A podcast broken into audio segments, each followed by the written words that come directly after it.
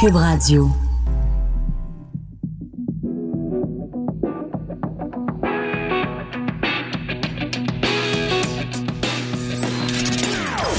Des opinions bien à elle. Sophie Durocher. Son franc-parler ne laisse personne indifférent. On n'est pas obligé d'être d'accord. Bonjour tout le monde, c'est Sophie. Bon jeudi, bon 30 euh, janvier 2020. Écoutez, il est seulement midi et déjà je sais que ça va être une belle journée. Oh mon Dieu que c'est une belle journée le 30 janvier 2020. Pourquoi?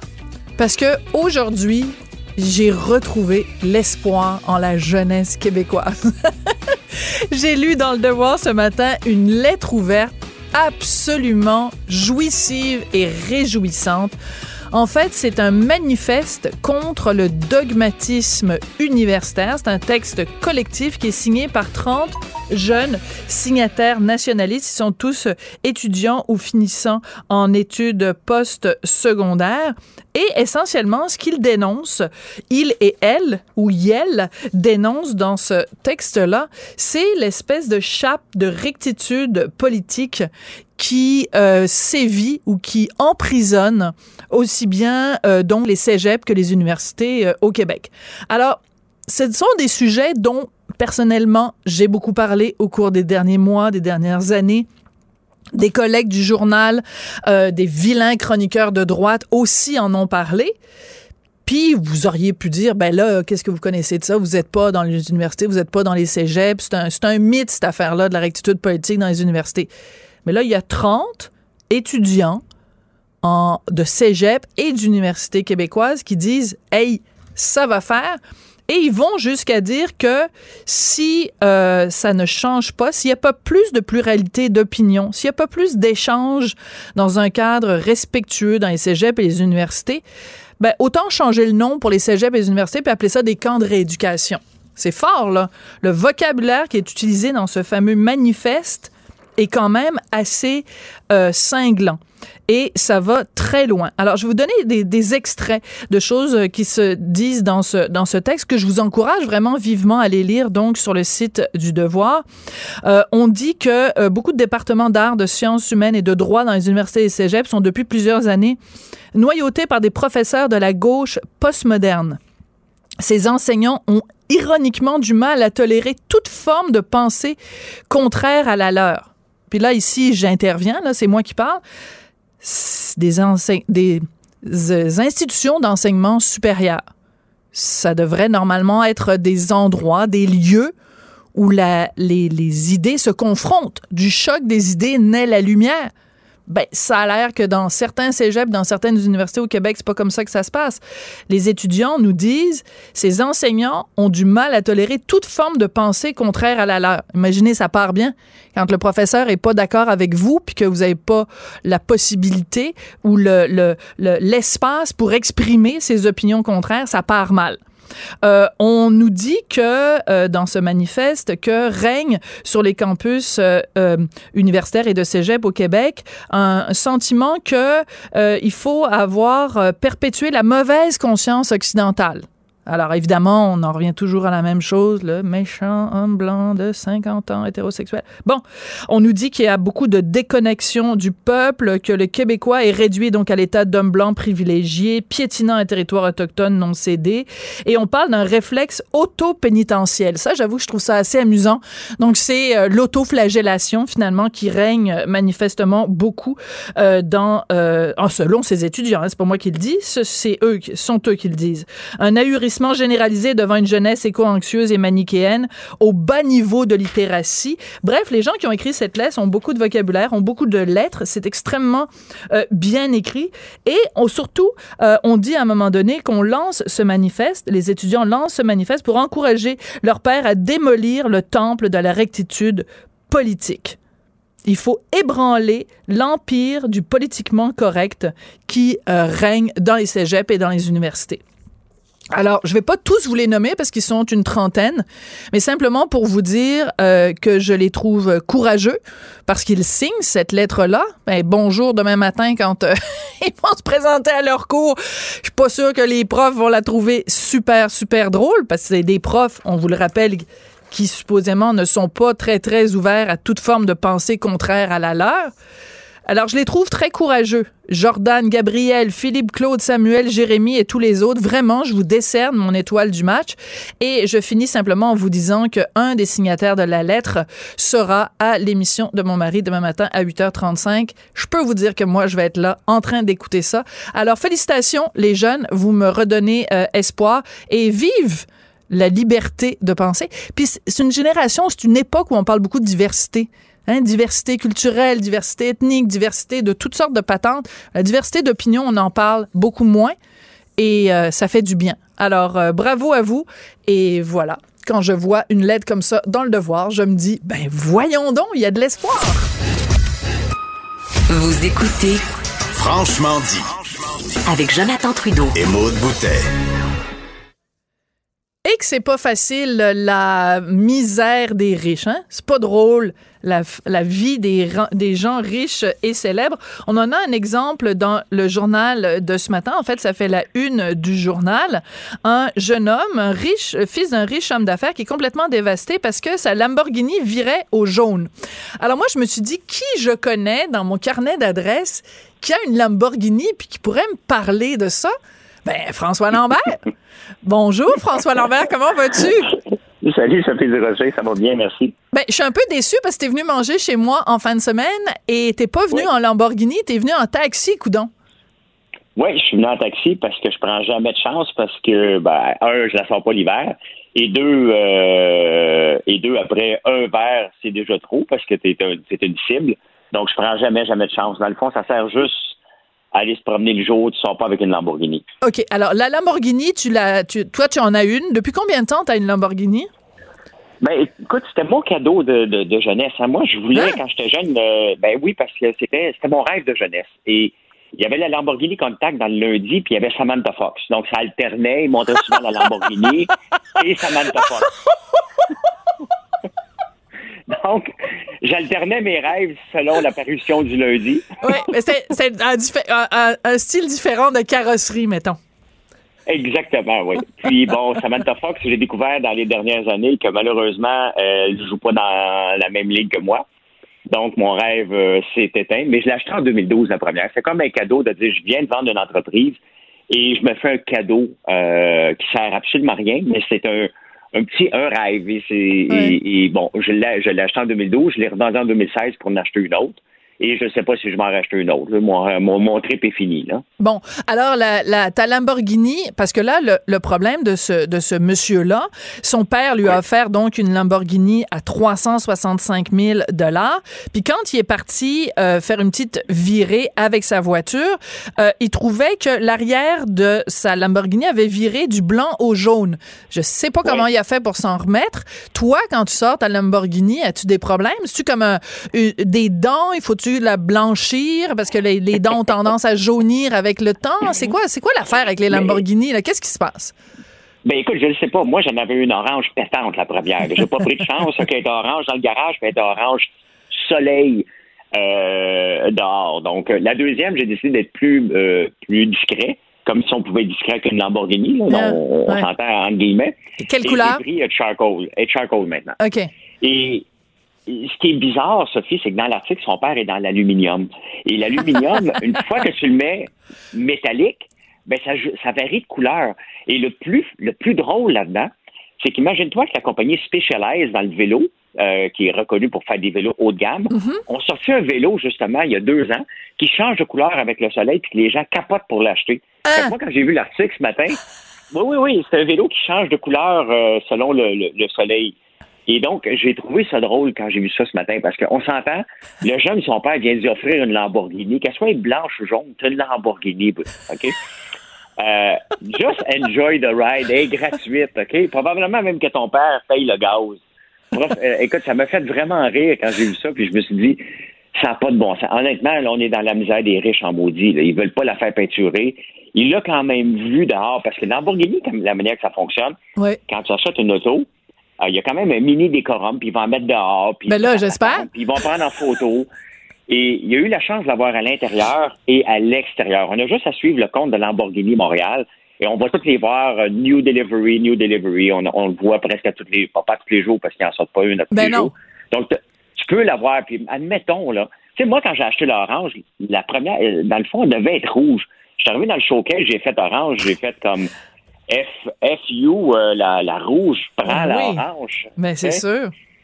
Donc, euh, Non, mais écoute, Lamborghini, Sophie, c'est que, tu sais, une Ferrari, c'est rouge, et il y a un décorum, tu prends une Ferrari rouge. Une Lamborghini, c'est fait pour être toutes sortes de couleurs. C'est pour ça qu'il y en a des limes, c'est pour ça qu'il y en a des jaunes, c'est pour ça qu'il y en a orange. euh, tu me fais c'est mourir de ça, rire, puis- François. C'est je savais Ben, pas c'est qu'il y avait un code d'éthique de couleur qui était différent pour les Ferrari, pour les Lamborghini. Tu, tu me, c'est comme, sais-tu dans quoi je roule, moi? Je roule dans une petite Mazda. Je sais même pas. Des fois, quand, quand je- il faut que je dépose, mettons, mon auto quelque part, les gens me disent, c'est quoi ton, ton, ton auto? Puis il faut que j'y réfléchisse parce que c'est comme, je me souviens même plus, c'est une CX quoi, mon auto. Mais quand je l'ai acheté, ma petite, ma petite boîte carrée avec quatre roues euh, en dessous, euh, j'ai quand même fait ce qu'on appelle un test drive. Je l'ai quand même Ben oui. prise, puis je me suis promenée, j'ai fait le tour du bloc, puis je suis revenue, puis j'ai dit, c'est parfait, je la prends. Mais je veux dire, le monsieur, il a pas fait un test drive avec sa Lamborghini pour se rendre compte que le blanc virait au jaune, puis qu'il aurait mieux fait de la prendre orange, puis que si c'était une Ferrari, c'était mieux d'en prendre une rouge. Ben oui, si c'est une Ferrari, tu prends Ah. ça rouge. Si, tu- puis si tu prends une Lamborghini, ben regarde les couleurs Lamborghini, regarde euh, les, les couleurs Ferrari. C'est- D'ailleurs, c'est le, le- le- le- c'est pour ça, parce que le monsieur, il travaillait, le monsieur Lamborghini travaillait pour Ferrari. Et euh, il n'aimait pas euh, les, les, autos, il voulait que ça soit plus flashé, fait qu'il a décidé de lancer sa propre marque. Et c'est ce qui fait le, le, le, le l'histoire de Lamborghini, c'est ça. Il, a, commencé par des tracteurs, puis il a dit, ben gars, moi, je vais en faire des autos qui sont plus colorées. Et ça vient, ça vient avec. Si tu achètes une mm. Lamborghini, ça vient avec ça. Donc, moi, ça m'a fait bien rire de lire ça ce matin, puis ils poursuivent. Euh, tu sais, puis ils sont corrects, chez Lamborghini. T'sais. Ouais. Ben oui, ils sont corrects chez les gens de Scotty. Fait que, OK. Quand toi, tu. Ouais. quand tu montes, euh, quand tu es au volant de ta Lamborghini, est-ce que tu as l'impression que tu es comme le maître du monde? C'est quoi? C'est, je- j'essaie de comprendre c'est quoi. Tu, sais, tu dis que c'est un rêve de jeunesse, ça, je peux comprendre cet aspect-là. Mais c'est quoi l'intérêt de dépenser 365 000 pour une patente qui t'amène du point A au point B? Il n'y a pas, euh, il y a aucun intérêt, puis il n'y a aucun besoin. Il n'y a personne qui va me dire qu'il y a un besoin de Lamborghini, ça n'existe pas. OK? OK. C'est, c'est un caprice. C'est pas un rêve. C'est un caprice et c'est quelque chose qu'on se dit, hey, je peux me le payer, je vais me le payer une fois dans ma vie. Euh, comment qu'on se sent? Dans la mienne, en ce moment, c'est surprenant parce que j'ai vu la différence. là. Elle est grise, à moins que je fasse rouler le moteur euh, à plein régime pour faire du bruit. Elle passe relativement inaperçue. Mais Ah, ben relativement. c'est plate? Ben, Mais- quand, quand j'avais l'orange, là, tu ne peux pas te promener, c'en est gênant. Quand tu quand es au volant de ça puis que le monde te regarde, t'es bien mieux d'accepter de te faire regarder. Ouais. Et moi, ça gênait mes enfants au début. T'es Papa, sérieux? Tout le monde nous regarde. Papa, tout le monde nous regarde. Ben oui, c'est très gênant. Mais je te raconte une anecdote qui est Ok. un peu moins drôle, mais qui est, qui est- qui est bien aussi. Euh, la maison Le Phare, euh, c'est une maison pour les enfants qui sont euh, presque en phase terminale. C'est des, des enfants qui vont pas tellement bien. Ils m'ont appelé une fois pour que je puisse faire un tour de Lamborghini, un jeune qui était, il avait 16 ans, l'âge de mon plus vieux, et euh, il était, je pense qu'il était sur le bord de mourir, donc ils m'ont demandé de venir pour lui faire un tour. Hmm. Et euh, j'ai fait un tour, puis il dit, ben, tout le monde nous regarde. Je dis, oui, parce que je les ai avertis de, de, de te regarder. C'est pour toi qu'ils te regardent. Ils regardent pas l'auto, ils regardent toi parce qu'ils te trouvent chanceux, puis on va faire des tours juste ensemble. Wow. Honnêtement, Sophie, je te, je te raconte ça, Hmm. mais moi, je me dis, OK, j'ai un garçon de 16 ans. là. Moi, là, c'est sa journée à lui. Il y a une heure avec moi pour s'amuser au volant de Lamborghini. On n'a pas fait de vitesse, là. Mais moi, j'ai l'âme plein d'eau, là, parce que moi, Ah, je vois sûr. ce petit enfant de 16 ans qui va mourir bientôt. Et j'ai un enfant de 16 ans qui est en santé. Hmm. Et je pense à tout ça. J'essaie de, de, de, de, de, de pas que ça paraisse que je suis, j'ai énormément de peine pour lui et son père. Mais en même temps, je fais revivre son rêve. Puis écoute, il y a eu une, il y a eu une journée magnifique. Il tripait sur les Mm. autos. Et il y a eu une heure fantastique. Moi, moi, là, je m'en sers pour ça. Je m'en sers pas pour aller sortir dans un bar. Euh, je sais qu'on va me faire de la place à l'entrée, mais j'ai pas besoin de ça. Est-ce que ça aide à avoir des filles? Euh, les filles qui auraient pu être intéressées par moi parce qu'une Lamborghini me- ne m'intéresse pas. Donc, ça règle le problème. Si tu m'aimes juste pour mon char, t'as pas d'affaires dans ma vie. Ne, ne- même pas d'affaires dans une soirée non plus, ça m'intéresse pas. Et euh, ben là, je pense que, et mon Dieu, je, je peux pas croire que je m'apprête à dire une chose pareille, mais Tu sais, à propos des corvettes, il y a comme des clichés sur les corvettes. Ouais, Ouais? ouais. Ben, je les répéterai Ben, pas, là. euh, Mais est-ce que c'est la même chose pour euh, ta question non, Non? on peut on peut pas aller là, François? Non, non, on ne compare pas une Lamborghini avec une Corvette, s'il te plaît, de un. Non, Et, mais tu sais, ce qu'on euh, dit, grosse corvette, puis tout ça, non, ça Ben s'applique oui. pas pour les Lamborghini. Non, OK, parfait. On va Non, parce qu'on on dit une petite Lamborghini. Ouais, mais Lamborghini, ça rime avec bien des affaires aussi. Exactement. Donc, euh, non, mais c'est pas une grosse Corvette, une grosse Lamborghini, petit. euh, Macaroni? petit euh, euh, ben écoute, tu peux prendre juste deux lettres. Tu prends ZI, puis tu multiplies par deux. Des Ziti, ouais, c'est une sorte de pâte, ça. Des Ziti, un petit Ziti, une grosse Lamborghini, un petit Ziti. Mon Dieu, c'est en train de déraper Ben oui. complètement. Écoute, euh, Ben oui. ce- là, on rit, mais euh, c'est juste parce que c'est la raison pour laquelle ça fait la une du journal quand même. C'est que on a l'impression. Oui, il y a une poursuite, puis c'est pour ça que le, le, le, le chroniqueur euh, judiciaire euh, du journal, Michael Nguyen, en, en a parlé, parce que dans le fond, quand, à partir du moment où ça se retrouve au palais de justice, ben là, c'est c'est- c'est ouvert, c'est public là. Dire, C'est Ben inscrit au rôle, puis euh, bon, on, on a le droit d'en parler. Mais c'est aussi que tu dis, ben je sais pas, il y a quand même plein de gens là qui qui, qui vivent très très très très bien au Québec. Puis on a l'impression qu'ils cherchent des problèmes. Tu sais, quand ton, pro- ton seul problème dans la vie, c'est euh, t'aimes pas les reflets de ta voiture à 365 000 quand tu la sors dehors, quand tu la sors, je sais pas, ça, ça, ça dit quelque chose quand même sur une société un peu, euh, un peu Ben, très superficielle. Puis, Voilà. si tu lis l'article, euh, Lamborghini Montréal a proposé de la peinturer, mais ils veulent pas. Tu sais, tu peux même te faire mettre un rap, puis personne ne va le savoir. Là. Donc, C'est quoi euh, un rap? ton- C'est quoi un rap? C'est dans le fond, c'est tu. Toi, mettons, t'as une Toyota. Euh, t'as- quoi comme auto, une Mazda 3, t'as dit? Attends, il faut que j'y réfléchisse. Qu'est-ce que j'ai? Ouais. OK. Oui, c'est ça. Moi, j'ai une Mazda. Non, c'est parce que des fois, je me mélange avec l'auto de mon chum. OK. Mais moi, c'est une Bon, ben, Mazda. OK, Ouais. mettons ta Mazda, tu dis, bon, elle est grise, puis regarde, cet été, j'ai un trip. Je vais faire marquer Sophie Durocher en rose là-dessus. Et boy, Ça veut ben oui. rose.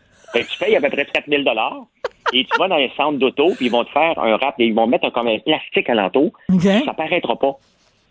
Ça paraîtra pas. Comme moi, si ma Lamborghini, mettons que j'ai un trip cet été, je, je mets juste des cannes de sirop d'érable dessus. ça se pourrait que je fasse ça. Ouais. OK? Ouais. Ça se peut qu'à un moment donné, tu une Lamborghini avec du sirop d'érable. Dites- Dites-vous que c'est moi. Ben, pour faire la promotion de ton sirop d'érable, qui d'ailleurs est très, très bon. Hein. Ben écoute, c'est ce que ça se pourrait que j'ai une bulle au cerveau puis que je fasse ça. OK.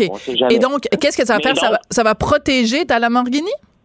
ça va changer de couleur comme si le monde va penser que c'est une peinture. Il y a, il y a Ah. tellement de, d'options. Honnêtement, j'imagine le juge qui va prendre ça en délibéré, puis il va, Oui. il va les écouter, puis à un moment donné, il va dire, écoutez, arrangez-vous. Va- moi, si je suis le juge, là, j'écoute ça, puis je me dis, écoute, allez vous parler, il y a moyen de vous arranger. Il t'a proposé une peinture, c'est réglé, là. Ouais. Tu sais, honnêtement, c'est complètement ridicule parce que, Sophie, il y a quand même, t'arrives, tu vois l'auto, tu dis, attends un peu, c'est pas ça que je veux.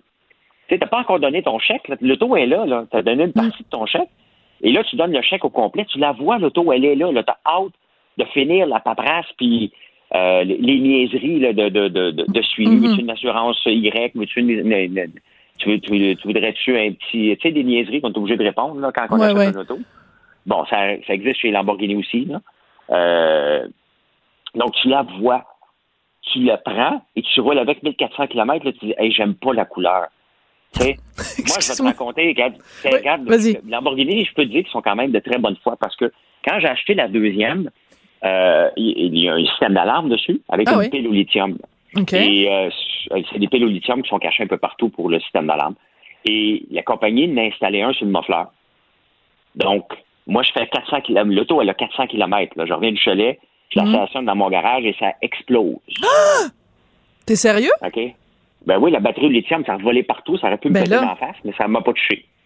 Et j'appelle Lamborghini, j'écoute, il y a un problème, il y a un drôle de bruit, puis ça vient d'exploser. tu sais. Bon, il y a eu 30 000 piastres de dommages. Ça va vite, là, mais il y a eu 30 000 de dommages. Ben, Lamborghini, me, c'est pas obstiné. Ils ont pris l'auto, ils sont venus la chercher, ils ont tout réparé, ils ont parlé avec la compagnie. J'ai pas été obligé de, de, de, de- de- d'aller voir mes assurances. Ils sont occupés de tout, là. Ben là, j'espère, Euh, à ce 400 prix-là. Mais tu sais, quand tu Ben, dépenses c'est pas 60 son bonne foi. Quand tu dépenses C'est- c'est- 365 000... Ah, OK, je comprends ce que tu veux dire, c'est que c'est une compagnie, s'il y avait eu un défaut de fabrication, ils l'auraient reconnu, puis ils auraient, euh, ils auraient dit, Ben, euh, bon, ben... Il il aurait pu dire, ben, appelle tes assurances. Non, ils ont dit, garde, OK, Mm. il y a un problème, on l'a mal fait. Ils sont assurés. ils- C'était à moi de m'occuper des assurances, tout Ouais. ça. Ils ont dit, garde, on s'occupe de tout. Ils m'ont donné un upgrade avec le silencieux. Et. Euh, Bon, ben, je, je suis très foi. Je vais mieux, je vais mieux dormir ce soir, sachant que ta Lamborghini va bien, François. Ben, elle va bien, mais je sais, l'ai pas pris depuis le mois de juin passé. Attends, on va pleurer. Tu peux pas Non, mais que je m'en l'hiver? servi pour aller euh, des fois dans des encans. Ouais. Euh, je suis privilégié parce qu'ils me disent, ben, payer, mettons, à l'encan crier dans des soirées, là, dans des soirées qu'on qu'on va là. Puis, à un moment donné, il y a quelqu'un qui a pour rêve d'enfant. On fait tirer euh, un tour de Lamborghini sur la piste à Mirabel avec François Lambert. Il y a quelqu'un qui achète. À chaque année, il y a quelqu'un qui achète ça. Ben non, mais ça, c'est parfait. C'est du fun. Ouais. Ben oui, parce que, un, on est sur la piste, les fonds s'en vont à rêve d'enfant ou un autre organisme choisi. Le gars a du fun, moi j'ai du fun, on fait Mm. ça en en chose sécuritaire. Et c'est la dernière fois que je m'en suis servi, c'était au mois de juin l'année passée. Et c'était pour euh, pour une bonne cause. Ben ça, je trouve que c'est important de le mentionner, François, parce que euh, ben tu sais, bon, les gens le savent, là, on se connaît, puis on, on est des amis, mais euh, mais je, je sais que tu as le cœur à la bonne place, puis je sais que euh, tu sais, des fois les gens ont le cliché, bon, tu sais, les gens qui ont plein de fric et qui euh, et qui se foutent du, du, du reste de l'humanité. Dans ton cas, c'est évidemment pas le cas, et que tu utilises justement la Lamborghini. Euh, et tu sais, t'as pas t'as pas de honte, il y a pas de honte à avoir de l'argent au Québec, hein. Tu sais, je veux dire, c'est correct. Tu l'as. As travaillé fort, puis tu as de l'argent, puis tu peux, tu peux te payer les bébelles que tu veux. Mais, mais je le sais, parce que tu m'en as parlé plusieurs fois, que tu utilises aussi la Lamborghini pour justement réaliser des rêves des gens ou ramasser des sous. Et c'est tout à ton honneur. Ben écoute, euh, c'était passionnant comme discussion, François. Ben merci, Sophie Durocher, ça me fait plaisir de jaser. Mais euh, il y a juste une chose que je comprends pas. Oui. Depuis le temps qu'on se connaît, toi et moi, puis qu'on est amis, comment ça fait que tu m'as jamais proposé de, de faire aller un tour dans ta petite euh, dans ta Camaro euh, non c'est pas une Camaro c'est une Lamborghini Euh, parce que c'était était bien une des dernières personnes que je pense que ça pourrait impressionner. Malgré qu'une fois que tu es assis là-dedans, je fais juste te faire un coin de rue, ouais puis tu vas dire aïe aïe, ok, c'est spécial. Puis on arrête, puis je te laisse marcher après, puis t'arrêtes de travailler. OK, parfait, t'es gentil. Bon, ben tu m'amèneras à Cube la prochaine fois. Hey, merci beaucoup, Exact. François. Puis on te retrouve euh, demain, évidemment, euh, comme tous les vendredis sur les ondes de Cube. François Lambert, homme d'affaires, qui euh, commentait cette nouvelle quand même assez hallucinante. Un, un fils d'un riche homme d'affaires québécois qui a reçu de son père une Lamborghini et qui dit qu'il ne vit rien de moins qu'un cauchemar parce que quand il la sort, la Lamborghini blanche, elle paraît jaune. Puis c'est pas le fun pour les dents quand tes dents blanches paraissent jaunes, ben ça a l'air que c'est pas le fun pour la Lamborghini non plus.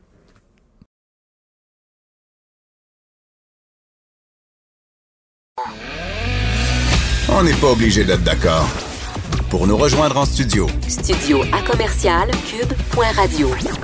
Appelez ou textez 187 Cube Radio. 1877 827 2346. Fait maintenant plus d'une semaine euh, qu'on déplore la mort de Marilyn Lévesque, cette euh, jeune femme resplendissante, travailleuse du sexe, qui euh, travaillait dans un salon de massage érotique de la région de Québec et qui avait donné rendez-vous à un de ses clients dans une chambre d'hôtel. Et c'est là qu'elle a trouvé la mort aux mains d'Eustachio euh. Et depuis ces événements-là, évidemment, on ne parle que de ça au Québec et on se pose plein de questions euh, sur euh, justement, euh, bon, évidemment, il y a tout le côté des libérations conditionnelles, mais aussi plein de questions sur la sécurité des travailleuses du sexe et euh, tout ce qui entoure le fait que des gens qui sont en libération conditionnelle peuvent avoir accès à des services euh, sexuels avec la bénédiction du gouvernement tout ça, là, ça soulève énormément de questions. Alors, je voulais en parler avec Yannick Chiquan, euh, qui est quelqu'un que j'interviewe régulièrement. Il est fondateur de l'Association des salons de massage érotique du Québec. Monsieur Chiquan, vous êtes en studio. Merci beaucoup de vous être déplacé pour venir euh, nous parler.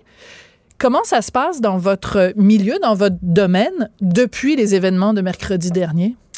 Je vous dirais qu'il y a beaucoup de craintes euh, au niveau des, des, employés du travail du sexe en général, euh, pour ceux, surtout celles qui sont indépendantes. Donc, il y a quand même un petit peu euh, un, un, un, amas d'abondance dans les applications pour travailler dans les salons.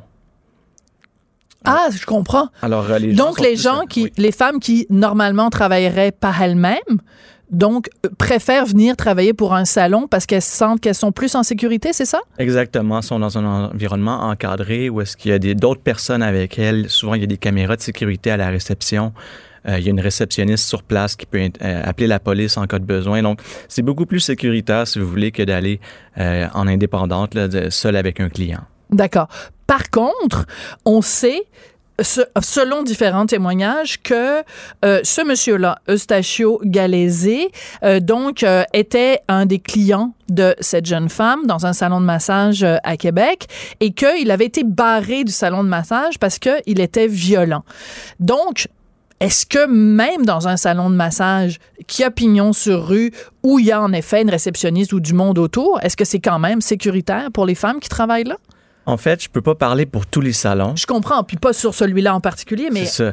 Euh, par exemple, nous, ce qu'on fait à la Montréalaise, c'est qu'on a un dossier pour chaque client, un petit peu comme dans une clinique médicale. Donc, on sait c'est quoi ses besoins, on sait c'est quoi son genre de comportement, et on va toujours aviser la masseuse avant d'aller avec un client à risque euh, s'il po- il pourrait poser quelconque problématique que ce soit.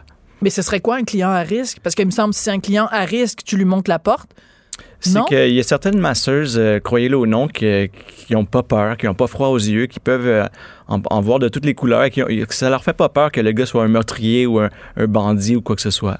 Euh, tant aussi longtemps qu'il est, capable de payer pour le service et qu'il y a un certain respect. Donc, nous, par exemple, on a... on a- Attendez deux secondes, attendez, Oui. c'est parce que moi, je, je, je pense que je suis une fille ouverte, puis je pense que je suis capable de... Tu sais, l'émission s'appelle On n'est pas obligé d'être d'accord, mais là, vous êtes en train de me dire, Monsieur Chiquan, que, mettons, on va l'appeler Robert, Robert vient dans votre, sa- votre salon, euh, vous savez que, je sais pas moi, ce gars-là, il a tué sa femme ou que il a violé quelqu'un ou peu importe. Puis là, c'est inscrit à son dossier. Robert est un violeur. Là, on écrit ça avec une petite belle petite plume. Puis là, on prévient Vanessa. Puis on dit Vanessa, ton prochain client, euh, c'est un meurtrier ou c'est un tueur en série ou c'est un violeur. Puis Vanessa, elle dit c'est correct du moment qu'il me paye à la fin du happy ending. C'est ça que vous êtes en train de me dire. Si Vanessa est assez courageuse, oui, je vous, je vous cacherai pas que la plupart des masseuses refuseraient un tel client. Oui, mais votre rôle, Monsieur euh, Chiquan, c'est pas de protéger Vanessa? Parce que quand bien même Vanessa a dit oui, c'est correct, moi je suis capable, j'ai pas peur. Mais comment pouvez-vous assurer à Vanessa que pendant le, je sais pas combien de temps ça dure, un massage érotique, là, j'imagine ça dépend des gars, mais que pendant le 20 minutes où elle est dans la cabine avec lui, comment pouvez-vous garantir la sécurité de votre employée Vanessa? Écoutez, la seule façon qu'on peut le garantir, c'est que nous, les murs sont pas épais. Alors, si jamais il y a quoi que ce soit, elle a juste à crier et puis on va intervenir. Euh, je vous dirais, c'est Ouais, peut-être mais pas le meilleur des mondes, Ben- mais c'est beaucoup plus sécuritaire que travailler, euh, d'aller directement chez le client ou dans un hôtel où est-ce qu'il n'y a aucune sécurité. Ce que j'essaie de vous je, dire, c'est sais que... pas, je trouve ça, je, je suis comme, euh, je comprends là, puis je veux pas vous mettre sur la sellette parce que c'est pas vous qui êtes responsable de ce qui est arrivé la semaine dernière, mais ce que vous me décrivez, c'est quand même, vous dites, vous êtes en train de me dire, ben la fille a juste à crier puis quelqu'un va venir l'aider. Mais moi, ce que je crois Mais que si c'est elle pas... crie puis qu'il est trop tard, Ben, à ce moment-là, je veux dire, euh, c'est des choses qui peuvent arriver. Euh, moi, tout ce que je peux vous dire, c'est que le salon en question où est-ce que ça s'est produit, je doute fortement qui a avisé la fille que ce soit un client dangereux parce que sinon, ce serait clair qu'elle serait jamais allée seule à seule avec lui à l'extérieur du salon où est-ce qu'il n'y a aucune sécurité possible.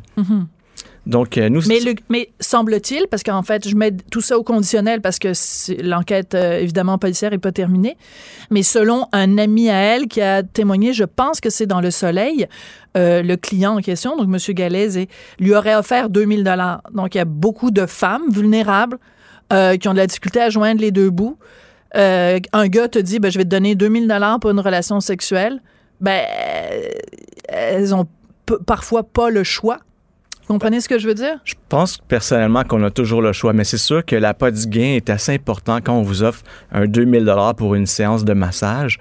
C'est justement là où est-ce que certaines filles qui n'ont pas froid aux yeux qui vont dire moi je vais le faire pour le 2000 dollars. Donc c'est pas c'est sûr c'est pas toutes des saintes ni touches, mais je vous dirais que la majeure partie ça c'est un cas particulier.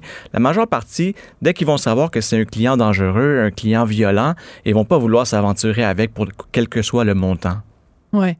Euh, je veux revenir sur le fait que vous êtes donc euh, à la tête de l'Association des salons de massage érotique du Québec parce que, ben, dans le fond, ce que vous faites, c'est illégal. En vous, effet. votre rôle, vous êtes, je, je suis devant quelqu'un qui fait quelque chose d'illégal. Je suis un criminel. vous êtes un criminel.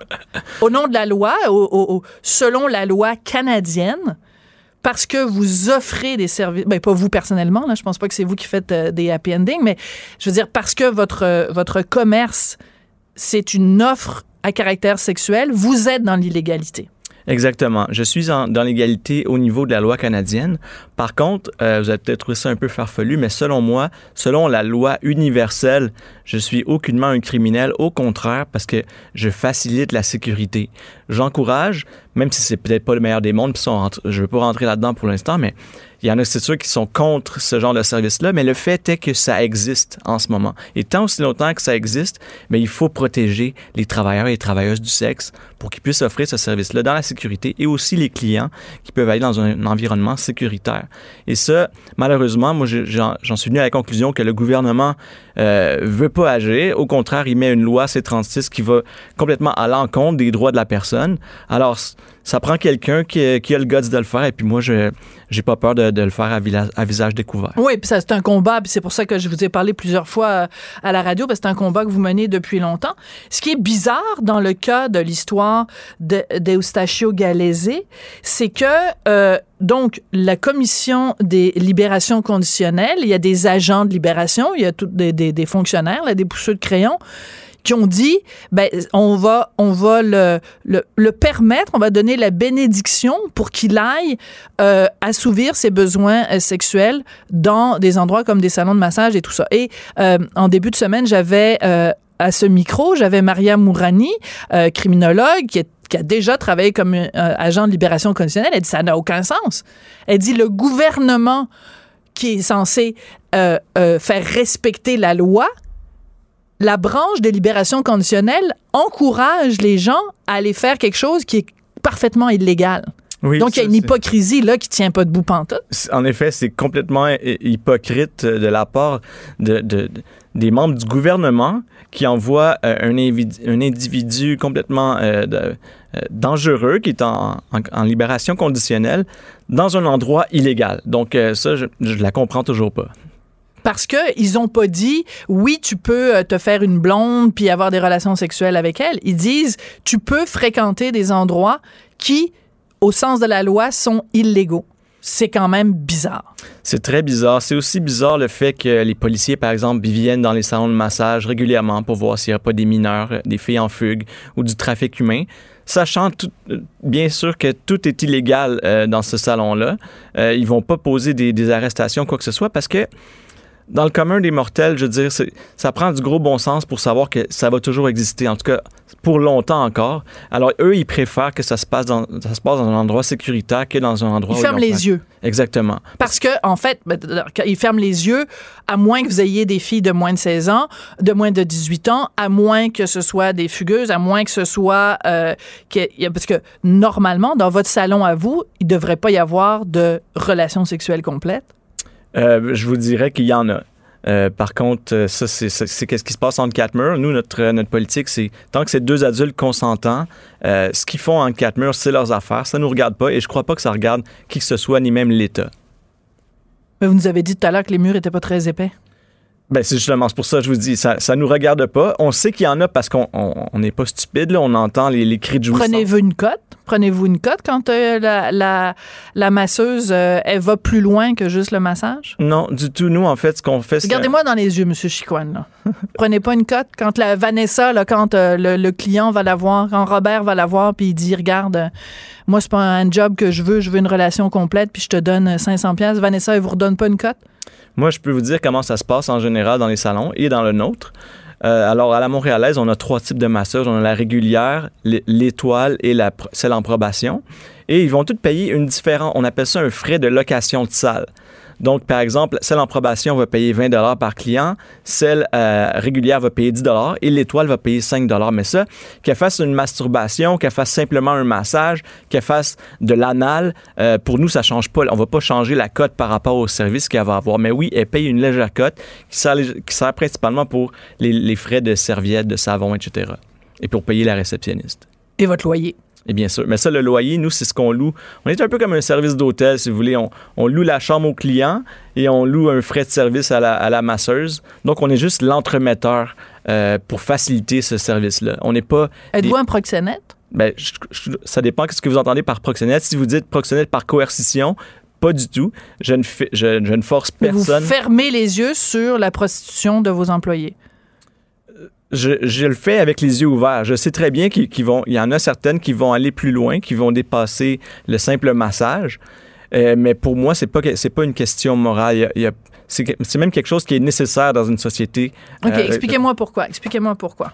Ben, par exemple, on prend l'individu qui, qui, qui, est, qui est soupçonné de meurtre. Ouais. Euh, si l'agent de libération conditionnelle lui a suggéré d'aller dans de massage, c'est qu'à quelque part, même le gouvernement pense que c'est nécessaire. Ça, ça, peut servir, euh, croyez-le, d'une genre de thérapie, euh, peut-être pas une, thérapie des, des mus musculaires, mais plutôt une thérapie euh, psychologique, une thérapie émotionnelle.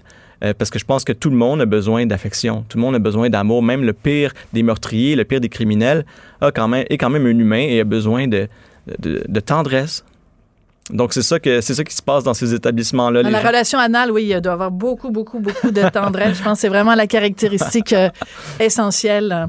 Monsieur Chiquan, euh, ce que vous nous dites, en fait, c'est, si je lis entre les lignes, euh, les gens ont des, les, les, les, les êtres humains, là, les hommes et les femmes, ont des pulsions sexuelles il y a différentes façons de les assouvir. On peut les assouvir chez soi en se, en se masturbant, en regardant de la porno, peu importe. On peut euh, aller dans un salon de massage, on peut aller voir une prostituée. Et vous, ce que je comprends, c'est que vous dites, ben, vaut mieux qu'ils aillent voir une femme qui est dans un lieu encadré où il y a de la sécurité plutôt que de, d'aller dans une ruelle puis de violer quelqu'un? Ah, ben ça, c'est une partie. Il y a certains, certains, certaines impulsions qui sont, euh, on peut dire, au niveau vraiment strictement animal, bestial, où est-ce que les gens perdent complètement le contrôle, ils vont aller violer leur proie. Mais je vous dirais que dans ces établissements-là, contrairement à une croyance assez populaire, c'est pas simplement un bordel, c'est pas simplement une place de baisage ou de, de relations sexuelles. Il y, a, beaucoup plus que ça. Puis moi, d'après mon expérience, j'estime que l'acte sexuel comme tel, que ce soit la masturbation, la pénétration ou même le, ça représente à peu près un 20-25 de ce que les clients viennent vraiment chercher dans un endroit comme ça. Ce qu'ils viennent chercher, selon moi, c'est principalement l'affection, le, le, fait de se sentir désiré, le fait de, de pouvoir parler à quelqu'un aussi. Il y a un gros aspect psychologique en arrière de ça. Mm. Il y a l'aspect maternel, le complexe d'Oedipe, et j'en passe. Donc, oui, il y a, il y a l'aspect sexuel, mais ça va beaucoup plus, beaucoup plus loin que ça. Pour les gens, par exemple. Donc, les gens payent 200 dollars à Vanessa pour la qualité de sa conversation. Mais ça peut arriver, oui. On a souvent des clients qui vont même pas prendre le, happy ending à la fin. Tout ce qu'ils veulent, c'est être avec une fille pendant une heure, deux heures, trois heures, puis se sentir comme euh, dans, un autre univers. On, on vend un peu du rêve. La fille, c'est sûr qu'elle va jouer la comédie, mais même au-delà de ça, je vous dirais que parfois, entre les clients réguliers et qui ont une masseuse vraiment régulière, il y a, il y a des émotions, il y a une, une espèce de relation qui s'impose, et c'est là que c'est là que ça devient beaucoup plus loin qu'un simple massage, selon moi. Hum. Euh, les filles qui travaillent avec vous, les femmes qui travaillent euh, avec vous ou qui travaillent pour vous, là, je sais plus trop comment le dire, euh, quand elles ont vu ce qui est arrivé mercredi dernier, cette histoire vraiment d'une infinie tristesse, est-ce qu'elles sont venues vous voir? Est-ce que vous ont dit j'ai peur, qu'est-ce que tu peux faire pour mieux nous protéger? Est-ce que est-ce qu'elles vous ont communiqué ça? Oui, en fait, on a une plateforme, on utilise Slack à l'interne, donc c'est comme une un réseau social, si on peut dire, parce que tous les employés sont connectés ensemble. Et ça l'a apparu dans le canal général. Bien sûr, il y avait une grand, un grand fil de discussion là-dessus. Euh, les, filles, les filles étaient en partie aberrées par ce genre d'événement qui s'est passé, mais surtout aussi se réjouissaient des endroits sécuritaires et, et remerciaient la Montréalaise d'être là pour elle, parce que sans nous, euh, sans nous, il pourrait se passer des choses beaucoup plus dangereuses pour elle. Hmm. Je, sais que l'émission s'appelle On n'est pas obligé d'être d'accord, puis je trouve ça très intéressant. Puis à chaque fois que je vous interviewe, je me dis, mon Dieu, il y a donc des bons arguments. Puis, mais je trouve que c'est une discussion qui est intéressante. Ça ne veut pas dire que je suis d'accord avec vous, mais je pense que cette discussion-là, il faut qu'elle qu se fasse. Mais écoutez, je sais qu'il y a plusieurs personnes qui sont pas d'accord avec ce métier-là, qui sont pas d'accord avec moi, ce que je fais ou avec ce que je dis. Mais voyez ça d'un autre angle. c'est peut-être pas le meilleur des mondes qu'on offre avec la prostitution, la possibilité de payer pour une relation, que ce soit émotionnelle ou sexuelle.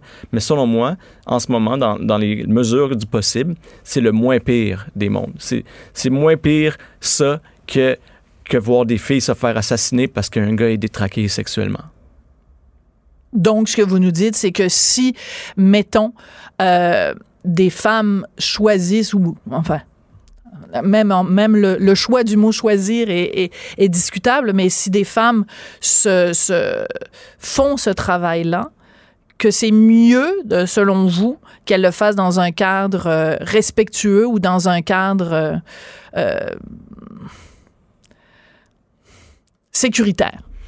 C'est évident et je pense que personne n'est capable de dire le contraire.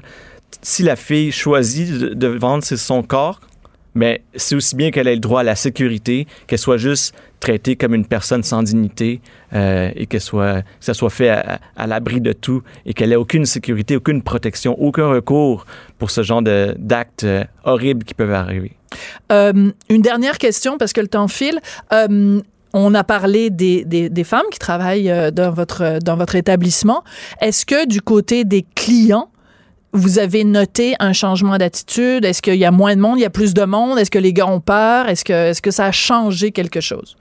Euh, ben, selon nos statistiques, ça n'a pas vraiment changé grand-chose, à part bien sûr que c'est la période creuse. Euh, mais Pourquoi? Le mois de janvier, les gens ont moins envie de se faire faire une petite, euh, une petite branlette? mais disons que c'est de même par, pratiquement dans toutes les industries. Le monde a moins d'argent, il fait froid, ils sortent moins. Sont On a dépensé tellement d'argent pour les cadeaux de Noël qu'il nous reste plus, plus d'argent pour un happy ending. Exactement. Hein? Est-ce qu'on peut mettre ça sur une carte de crédit quand on va vous voir? on a un, guichet à l'entrée, donc si vous avez la possibilité de retirer l'argent avec, oui, c'est possible. Bon, merci d'être venu. En tout cas, je dois saluer quelque chose, c'est que vous allez toujours euh, au bat, comme on dit. Hein? Puis vous le dites, vous témoignez à visage découvert, puis vous, défendez votre point de vue. Et euh, ben, il y a tellement de gens qui sont des pissous. Euh, chaque fois qu'il y a quelqu'un qui a le, culot d'aller sur la place publique puis de débattre de ces choses-là, je, dois vous lever mon chapeau quand même. Merci. C'est pas toujours facile. Euh, je, me fais beaucoup juger, mais je pense que c'est quand même une bonne cause puis que tout le monde a droit à la sécurité. Bon. Yannick Chicoine, vous êtes fondateur de l'Association des salons de massage érotique euh, du Québec. Merci d'être venu nous rencontrer. Merci.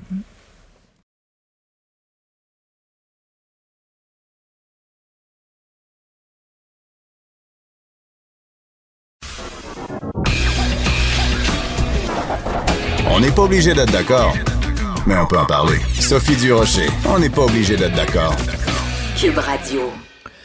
Alors bien sûr, euh, l'événement euh, sportif qui a marqué la semaine, c'est le décès de Kobe Bryant. Ça a eu lieu dimanche. Il est décédé donc dans l'écrasement de son hélicoptère. Il était avec euh, sa jeune fille de 14 ans. Et les joueurs des Lakers, eux, ont repris le chemin de l'entraînement. La veuve de Kobe Bryant s'est dite complètement anéantie par la mort de son époux. Euh, on va en parler avec euh, mon collègue Andy Mailly-Pressois, qui est journaliste à TVA Sport et qui était plutôt cette semaine à Los Angeles pour couvrir justement les différents hommages à Kobe Bryant. Bonjour Andy. Bonjour, bonjour, ça va bien? Ça va très bien, merci. Et toi? Oui, ça va bien. Euh, qu'est-ce que tu retiens de ces euh, heures que tu as passées à Los Angeles et de l'atmosphère qui régnait euh, là-bas et de ces hommages à Kobe Bryant? Je te dirais que, premièrement, personnellement, j'ai toujours été un fan de Kobe Bryant. Quand la nouvelle est sortie dimanche, je me rappellerai toujours où j'étais. Puis c'est vraiment un moment hmm. qui va rester gravé dans ma mémoire. J'étais sur l'autoroute, sur la 132 à Boucherville, et j'ai arrêté mon auto pour regarder mon téléphone pour voir vraiment si j'avais vraiment bien lu Hmm. Est-ce que Kobe Bryant, cet, invincible, cet intouchable sur le court pendant 20 saisons avec les Lakers, un des plus grands joueurs que, que la NBA a connu, que cette planète a connu, est décédé dans un accident d'hélicoptère? J'avais vraiment, vraiment, vraiment beaucoup de difficultés à le croire. Et ce que j'ai senti dans les 48 dernières heures à Los Angeles, ben, c'est la même chose. Hmm. On est sous le choc. On comprend pas comment Kobe, c'est plus qu'un joueur de basket. là, vous l'avez lu, vous l'avez vu possiblement, là, mais c'est comme si c'est un membre de notre famille, un cousin, un oncle, un frère, un grand-père, un père qu'on avait perdu pour les gens là-bas. J'ai jamais vu des gens pleurer pendant deux jours, hmm. trois jours comme ça pour quelqu'un qu'ils n'ont jamais rencontré. On parle de quelqu'un qu'on a suivi à la télé, qu'on a mm. vu euh, sur, des vidéos, dans des matchs incroyables, des performances, des exploits surnaturels, surréels, mais jamais, jamais certains l'avaient rencontré. Et d'être aussi près de lui, euh, c'est vraiment une ville qui a perdu son cœur, littéralement. C'est ça que j'ai vu à Los Angeles. Euh, c'est intéressant que tu dises euh, perdre son cœur parce que le, le, journal français Libération a fait sa une euh, au lendemain de, de, la mort de Kobe Bryant en disant Laker brisé. Donc, c'est un jeu de mots, Lakers, évidemment, les cœurs brisés. Et je pense que c'est un peu ça le, le, sentiment. Écoute, Andy, euh, j'ai lu ton texte que tu as écrit euh, donc euh, sur ton blog, sur vraiment ton, ton, ton, ton, texte est intitulé Merci Kobe, où tu parles, tu dis ma première camisole de basketball, c'était lui. merci pour tout, Black Mamba. c'est très touchant. Écoute, moi, j'ai écrit dans le journal de Montréal hier un texte où je raconte l'histoire d'une journaliste américaine du Washington Post qui, euh, quelques heures après la mort de Kobe Bryant, a simplement mis un lien sur Twitter avec un texte qui a été écrit il y a trois ans euh, par des journalistes qui ont eu accès à euh, des documents judiciaires quand, en 2003, Kobe Bryant avait été euh, accusé d'agression sexuelle. Elle a perdu sa job, enfin, elle a été suspendue de son travail simplement pour avoir mis un lien avec ça. Alors, je te pose la question, Andy, quand quelqu'un meurt comme ça, quelqu'un qui est extrêmement populaire, est-ce que c'est indélicat de rappeler un côté moins reluisant de sa carrière? Écoute, moi, je vais te le dire parce que c'est un cas vraiment très spécifique, puis je pense qu'il faut avoir suivi l'affaire, puis il faut être au courant de, de ce qui s'est passé avec Kobe, euh, Kobe Bryant en 2003. Puis la majorité des gens qui ont soulevé le point, justement, de, de, de l'agence France-Presse, même aussi, qui a publié un article sur, sur ce passé-là, Visiblement, c'est des gens qui n'ont jamais suivi Kobe Bryant. Visiblement, c'est des gens qui se sont dit Ah oui, il avait été accusé d'agression sexuelle. Et si on se rappelle en 2003, bien sûr, oui, il avait été accusé par cette jeune femme euh, du Colorado, une femme de 19 ans. Et finalement, on avait appris bien sûr que c'était une relation euh, donc consensuelle entre les deux. Et l'affaire s'est réglée à l'amiable hors cours. Donc là, je, je remets juste en perspective, on ressort un cas d'agression sexuelle quand Kobe n'a jamais été identifié comme un prédateur ou un agresseur sexuel. Donc, à ta question, est-ce qu'il fallait vraiment renvoyer cette journaliste-là? Ça, je ne vais pas répondre. Par contre, est-ce que c'était moral de faire ça? Même pas 24 heures après qu'un père de famille, qu'un homme, qu'un frère, qu'un fils, que Kobe Bryant meurt comme ça dans un accident aussi tragique, est-ce que c'était moral de sortir ça comme ça, de, sans essayer de faire de lien, juste de le sortir là, pour tâcher un peu, ternir un peu l'image du personnage. On parle pas de quelqu'un, comme je vous dis, c'était pas un tueur en série, c'était pas un prédateur sexuel. On parle d'une affaire, vraiment, Kobe, la seule chose qu'on peut l'accuser peut-être, c'est d'avoir trompé sa femme. Et ça, je pense que sa femme a été mise au courant, toute la planète le su. Vraiment, de, sortir cet article-là. Et pour les gens qui ne le connaissaient pas, ben là, tout le monde se pose la question, ben là, est-ce que Kobe était vraiment euh, quelqu'un, justement, qui a... Ça sort un peu de nulle part. Ah oui, ben pas de nulle part complètement, Andy, parce que ce texte-là, donc, euh, qui était publié dans le dans le Daily Beast, euh, qui est un, journal américain, donc, euh, qui a été publié il y a trois ans, ils ont accès aux documents judiciaires. Il y avait des taches de sang sur les vêtements de Kobe Bryant. Et je veux juste préciser, parce que donc, il a été accusé, donc la police a fait enquête et a déposé des accusations. Et une semaine avant que le procès ait lieu, la jeune femme a décidé de ne pas entre autres parce que les avocats de Kobe Bryant euh, avaient euh, sorti son passé sexuel, ce qui est tout à fait inacceptable au Canada, mais qui se fait aux États-Unis. Donc, il faut quand même remettre tout ça un peu en perspective. Euh, je pense que, en tout cas, ben, manifestement, on n'est pas d'accord là-dessus, mais c'est pas un cas où, tu sais, puis elle l'a poursuivi au civil, il lui a quand même donné 2 millions de dollars. Donc, tu sais, c'est pas tout. En fait, on, on le sait pas, personne, ce qui s'est passé ce soir-là dans une chambre euh, d'hôtel du Colorado. Mais euh, je pense que quand quelqu'un euh, décède, aussi extraordinaire qu'a été cette personne-là, ça fait quand même partie de son historique que cet événement-là ait eu lieu. Après que tu, tu penses qu'il l'ait fait ou pas, je pense qu'il faut quand même dire cette affaire-là s'est passée. Je regarde, par exemple, Adonis Stevenson. Tu sais, je veux dire, quand il, y a eu sa commotion cérébrale, est-ce que c'était indélicat de rappeler qu'il a fait de la prison? Ah non, ben c'est complètement différent. Euh, on parle de, de quelqu'un qui a été accusé, on parle de quelqu'un qui, qui, a même eu de la difficulté pendant des années à avouer ses crimes. On se rappelle même à tout le monde en parle, la Dennis Stevenson qui disait Ah non, j'ai jamais été un proxénète, moi j'étais seulement le chauffeur. Que c'est deux poids, deux mesures. Mais je, suis d'accord avec toi, je, te rejoins sur on peut jamais effacer son passé. Euh, Kobe a eu cette période de sa vie où il a vraiment écopé et des, milliers de fans l'ont regardé vraiment autrement après ce passage-là. Mais je trouvais juste que, même pas 24 heures après son décès, de ramener ça à la une, non pas dans un texte, dans un contexte, mais de ramener ça euh, sur une page frontispicice comme gros titre, Kobe est un gros méchant loup. J'ai trouvé que ça manquait un peu de tact puis un peu de respect pour. Il y a euh, peut-être une question de timing à ce moment-là. Merci beaucoup, Andy. Et puis, euh, bonne chance avec le Super Bowl dimanche. Andy oui. Mailly-Pressoir, qui est journaliste à TVA Sport. Voilà, on se retrouve demain à midi. Au revoir. Cette émission est maintenant disponible en podcast. Rendez-vous dans la section balado de l'application ou du site cube.radio pour une écoute sur mesure en tout temps. Cube Radio, autrement dit. Et maintenant.